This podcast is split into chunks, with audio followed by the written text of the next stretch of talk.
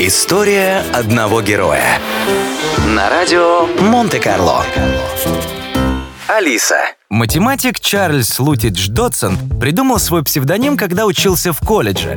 Тогда он начал писать стихотворения и короткие рассказы, и по совету издателя решил выбрать более звучное имя. Из нескольких вариантов, в конце концов, был выбран Льюис Кэрролл. Молодому человеку было 24 года, когда в колледже появился новый декан – Генри Лидл.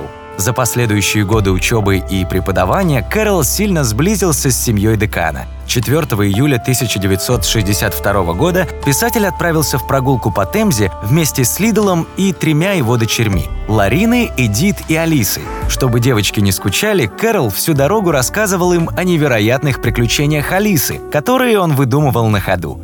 Девочкам так понравился рассказ, что они уговорили мужчину прислать его рукопись на следующий же день. Эти страницы и стали основой для первой главы «Алисы в стране чудес». Следующие полгода Кэрол продумывал историю Алисы, а также изучал повадки животных, о которых собирался писать. К весне следующего года была готова первая рукопись книги, состоящая из четырех глав. Он подарил ее Алисе Лидл на Рождество, но книгу публиковать не торопился.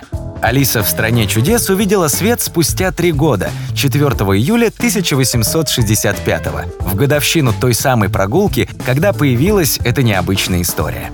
Тем не менее, первый тираж книги практически полностью был уничтожен по просьбе самого писателя, который не смог смириться с погрешностями печати. Новая версия вышла через полгода. Вторая книга Кэрола «Алиса в зазеркалье» уже в меньшей степени была основана на образе Алисы Лидл.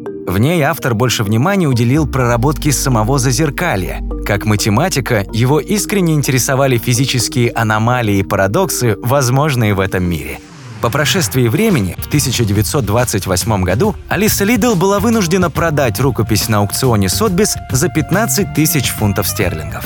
Она попала в Америку, где снова была продана уже за 100 тысяч долларов. Рукопись вернулась в Великобританию только в 1948 году, как знак благодарности за участие ее жителей во Второй мировой войне. История одного героя.